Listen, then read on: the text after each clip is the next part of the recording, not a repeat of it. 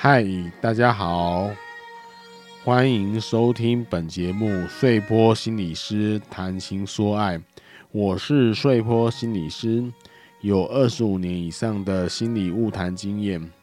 您为您的爱情所困住了吗？还是烦恼爱情的大小事情呢？您的爱情是天生注定的呢？还是后天心心相印的呢？本节目致力于用心理学的角度分析各种情爱问题的疑难杂症，包括两人间的爱情及亲子间的亲情之爱。希望在这里能把模糊难解的心理感受显现出来，并提供适当的对待方法。主要由我谈，或者找人对谈。也欢迎大家提出您的问题哟。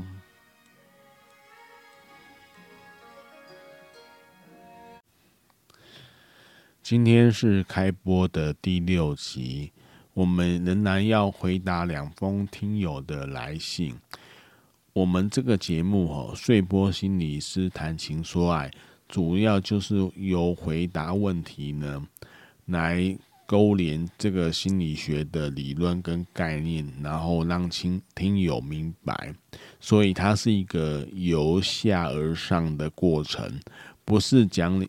有偶尔也我们也会谈专题讲理论，但是是五集，平均五集才有一次，但是大部分都是回答问题，然后来勾连这些心理学的概念和理论。所以今天我们第一个要回答的是。强强棍讲强棍啊，这个听友他发表的一个问题，那我们的标题是写说拿刀自残化解心痛对吗？他是这么写的，他说我最近我喜欢上一个男生，可是他并不是很在乎我的感觉。其实也对啦，他不是我的男朋友。当然没必要在乎我，可是每次我看到他跟别的女孩有说有笑的时候，我心里面就好痛苦哦，所以我就会拿小美工刀偷偷的划一下，小小的疼痛让我顿时忘记心痛的感觉。这样算是自残吗？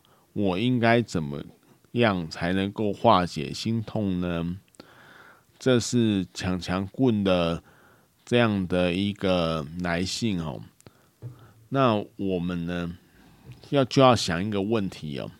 第一个，我们发现他拿刀自残哦。这个一个人会自残，我先提一个严肃的问题呀。用器具来伤害自己呢，其实是一件非常严重的事情啊。姑且不论它造成的后果会是怎么样的，拿刀自残哦，我们通常就叫做自我伤害啊。自我伤害呢，其实在心理学上呢有很多的含义呀。那这个有时候要经过心理治疗或心理咨商才会了解他原始的动机跟想法。那这封信呢，拿刀自残作为他化解伤痛的方法呢，他其实应该有很古早的原因，让他促使选用这样的方法来治疗自己的伤痛。所以我第一个建议会建议强强棍呢，先要注意一下拿刀自残这样的一个解决的手段。好，在我们要回到信中哦，他的一些说法。他说：“吼，最近我喜欢上一个男生，可是他并不是很在乎我的感觉。这个是恋爱常有的现象啦。这个其实是一个对等性的问题，就是我喜欢 A 哦，可是 A 不喜欢我，A 并不知道我，所以这个就可能产生一种地位不对的对，不是对等性的感觉啊。”这个就是可能单恋啊，或者暗恋的一个开端。那在这样单恋或暗恋的开端，或对等性不对的这种恋情呢，会有一个现象，就是比较喜爱的人、比较喜欢的人，他的权力比较小，但是呃，被喜欢的人或者没有那么爱的人呢，他的权力会相对比较大，这会变成有一种阶级的差距在，这个哦，长久以后呢，会是一个问题。所以这个这个暗恋看小强强棍的这封信哦，第一句话我们就可以知道，他这个哦就变成一种暗恋的部分了。那他第二句话说，他有他不是我的男朋友，当然没必要在乎我。可是每我看到他跟别的女孩有说有笑的时候，我心里就好痛苦哦。这个呢？是他描述的一种那个恋爱时候的伤痛，也就是我喜欢 A，A 并不并不知道我喜欢他的时候，那 A 呢，他跟别的女孩子喜欢在一起的时候，自己就会有心痛的感觉，这个就是恋爱的痛苦啦，这是一个正常的现象，这这个，所以这个正常的现象呢。也只能承受人生有各种酸甜苦辣，就是我们喜欢一个人，有时候是没，常常是没办法自己控制的。应该说呢，根本是不能控制的。你喜欢就被就喜欢了，但是你的行动呢是可以选择的。所以接下来还有什么行动呢？他的行动就是说，所以我就会拿小美工刀偷偷的画了一下。这个拿小美工刀偷偷的画了一下，在心理学上我们叫做自我伤害啊，这也是刚刚我说的自我伤害不是一气造成的，会选用这种方法，其来有自。这个其来有自呢，就需要心理智商或心理治疗去厘清啊，到底是什么机缘之下，他变成用这这样的自我伤害的方法去化解他心痛的感觉呢？他后面有讲说，小小的疼痛让我顿时忘记心痛的感觉啊。所以，爱情的痛苦呢，大家都会经历，但是用小美工刀偷偷的画一下这样的方法，并不是每个人都会选用的方法。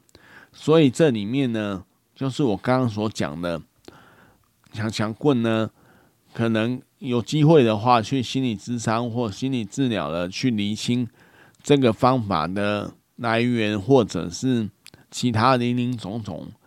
那他是用这种方法呢，让小小的疼痛顿时忘记心痛的感觉，这是一种替代，或者是一种压压抑啊，就是拿更大痛的感觉呢，去压住这种心痛的感觉。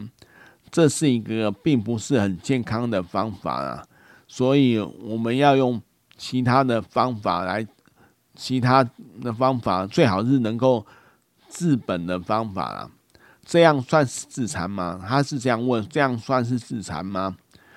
所以波心理师要告诉你，是的，这是自残的方式。我应该要怎么能化解心痛呢？自这个方法呢，有好几种，我们这边提供两种啊。第一种方式就是让他知道呢，自己也喜欢他啦。但是这个这这个就要做好准备，就是你可以表达你喜欢自他的情感，但是对方不一定会喜欢你。也就是对方可以说我也喜欢你，我也可以不喜欢你。你要保有让对方。选择的空间呐，这就是一种开放啊。如果说你你让他知道自己喜欢他，也要期待很期待他喜欢你，甚至强迫他要喜欢你，那就是一种暴力啊。所以这边就这是第这是第一种方法，就是让对方知道你也喜欢他，然后让他选择，让他去感觉他是不是对现在的女朋友有一些问题。的状况之下，反正对方还没有结婚嘛，他是一个女朋友的状态，这样在这种状态呢，他当然可以有很多选择啊，很多种方式的。不过这个这个部分呢，让对方知道自己也喜欢他呢，需要一点勇气。为什么呢？因为这里面就要牵涉到我上一集所谈的，就是你对自己，你自己喜不喜欢自己呢？如果你也很喜欢有很喜欢自己，自己有自信，那就没什么问题。但是如果你觉得自己有很多缺点呢，你你跟对方表达说，让他知道自己也喜欢他的话，你就会担心对方是不是会看到你的缺点，常常都是这样子哦。所以呢，这个你要做好自我的准备跟自我的考量，是不是这样子？那第二个方法呢，就是这一段感情呢，存在于脑海的你，就是心里面啊，你那你就避免见到他了，也就不会让你去想到痛苦的感觉啦。避免见到他呢，就是在就是控制你的环境、你的行走的路径啊、你的日常生活作息啊，不要去见到这个人。那这也是一种方法啦。也就是说，这段恋情呢，你并不打算要发展。你知道自己很喜欢他，但是你认知到他有一个他喜欢的他的伴侣了，那你也不想要破坏这他们之间的关系的话，那你大可以把这段恋情就放在心里面哦，品尝品尝，这是一种暗恋的感觉啦。所以呢，这是睡波心理师对这个抢强棍的建议啊，希望能够帮助到抢强棍。那第二封信很短，但是我们可以这样说啦，他他的标题他是这样写，他说女友说我的爱太紧了，他是这个是他的笔名叫做回来啊，他他是这样讲的，他说我有个女友呢，她最近跟我很不好，他说我给她的爱太紧了，让她累了，她最近有跟前男友出去。玩得很开心，我真的很爱他，我想为他改变，但是我不知道该如何做。他还是有跟我像平常一样手牵手什么的，只是已经不像以前了。我该怎么做呢？我真的很担心。好，这是回来他写的这封信啊。那这个听友呢？其实您看他写的这封信呢，你就可以感觉到他真的很担心他这个他失去这个女友，因为在很担心的状况之下，就会有得失心啊，所以他的焦虑就会很大，所以他自然而然呢，很多表现呢就不落自己一个人那么自然了。这个是首先我们看得出来的，然后爱太紧呢是。这个这个部分，当我们读到爱太紧的时候，就要就会想到他们的对待并不对等，也就是说他，他他对待他女朋友的跟女朋友需要的，并不并不相称啊。也就是说，女友觉得需要的是一，他可能给了十，所以剩下的九分呢，都会是堆叠出来的。所以这个女友她也。还没有到，也可以相对的给出十的状态，他就会觉得给那个男友给他的这个十呢，非常的多，就会觉得爱太紧啊。所以，穗波心理师这边第一个要提到就是说，那个回来呢，你爱得越深呢，就会会有越有得失心，焦虑就会很大了，那越会。把这个状况搞得很糟糕，所以第一个就是，就是你常你必须要忍受呢，你要去往内看，往自己的心里面去看呢，就是看一看自己呢是不是很自在，很自这个这是非常困难的事情，因为这个往往牵涉到你小时候跟你母亲的关系啊。那要如果你要弄清楚的话。你可以有机会做做心理咨商或心理治疗是不错的方式。所以第二个，第二个你要告诉自己呢，你要从他的角度去想，要他说不要自己去想了，就是说你怎么猜呢？因为你在你的角度里面，你怎么猜都是从你的角度去想他，但是你要从对方从他的嘴巴说出来，那才是真的是他需要的。我们很多的爱呢，都是这样的，都是为你好啦，为你好，爱你啦。我就是因为担心你啊，可是这都是自自己这边的焦虑，并不是对方的。所以你要从他的角度想，就像刚刚心理师所讲的。你从他的角度来想的时候，你可能会发现这个对等性并不平衡啊。也就也就是说，他可能需要一份，但是你却给了十份。你以为给的越多，他会越爱你，但是实际上他感觉到的是压力。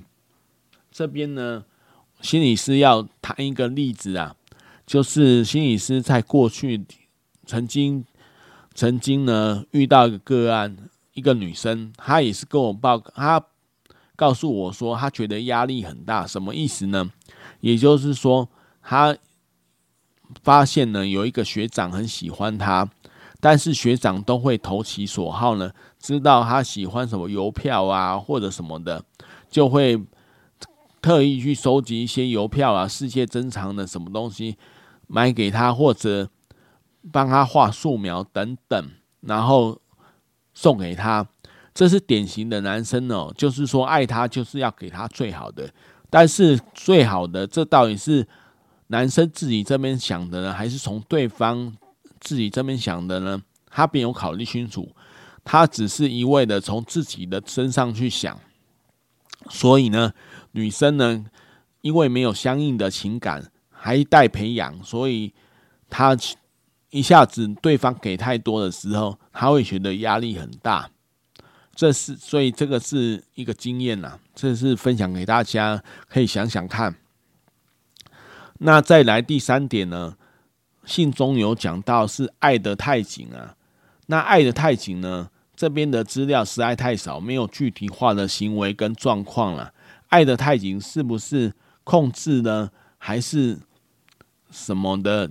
什么意思？其实我们不得而知啊。通常爱得太紧呢，他的背后是一种控制啊。然后他觉得他是爱他的，但是对对方来讲是被控制的感觉啊。所以这边是要注意一下。那我刚刚也讲说，这个东西呢，可能跟你小时候跟妈妈的关系有关呐。好，再来我们要提到，就是说她跟她前男友出去的时候。刚好位置相反了，就是因为前男友这时候变成一个一个他他随时可丢弃的的人嘛，但是又有情感又了解他，所以呢，跟前男友就相对没有那么大的压力，所以他当然跟他前男朋友出去的时候会比较开心啊。这就有点像呢，就是我们看一幅画呢，就是图形跟背景，就是我们看一幅画的时候。看到手表，但是手表背后有它的背景，那这背景通常是默不作声的，也就是说，你不会去描述那个背景，你会描述这个图形。但是我们常常忘记了，当我们看到手，我们为什么会看到手表？正是因为背景衬托了这个图形出来。所以，我们为什么跟前男友会玩的这么开心呢？因为跟你在一起，你是他重视的人，这是你沉默了。这是一个背景，所以你不用吃醋啦。所以你现在是正统的第一位的男朋友，所以对情那那个前男友呢，对于情人是无没有负担的，所以这时候吃醋的感觉呢就会出现了。所以可是我们我们一般来讲呢，就要去细细品品察自己为什么会吃醋。好，那这边呢，睡婆心理师又要谈一个很久以前呢，有一个个案跟我谈一个叫做“遛狗理论”的概念。什么叫“遛狗理论”？他说我那个案他很有趣啊，他跟我讲说，你她是一个女生啊，她她就把自己比喻成人，然后把男生呢，把伴侣呢想做是狗啊。他说遛狗有有两种啦。第一种就是牵，就是有狗绳遛着狗，然后狗呢到处就是到处看到处走的时候呢，然后这主人费力的一直拉着狗，就是往它的方向进行。他说这是最低阶的遛狗了，他觉得高阶的遛狗是没有绳子啊，没有绳子的时候。主人走到哪里，狗因为怕失去了主人呢，狗就会跟着主人，根本不需要太担心狗跑去哪边，而是让狗去担心主人。他觉得女性呢应该要做到这一点，就是让对方觉得呢在意他，就是多一点。这这是他的理论。他这个吼，这个遛狗理论，当然也是在爱情的对等性来讲呢。也是比较有问题的，但是呢，我们可以想做一种现象，也就是说，自己呢不要对对方那么有得失心，然后做自然的自己，然后适时的从对方的角度想呢，自然爱得太紧了，这一个部分呢就会慢慢慢慢消失了。当然，如果你曾经因为过去经验的影响、成长经验的影响，很怕失去对方呢。那你可能就要寻找心理咨商或心理治疗来治疗、来了解或治改变这个现象是比较合宜的。那今天我们的时间就到这边了，那我们的回答就到这边了，谢谢大家，下回再见。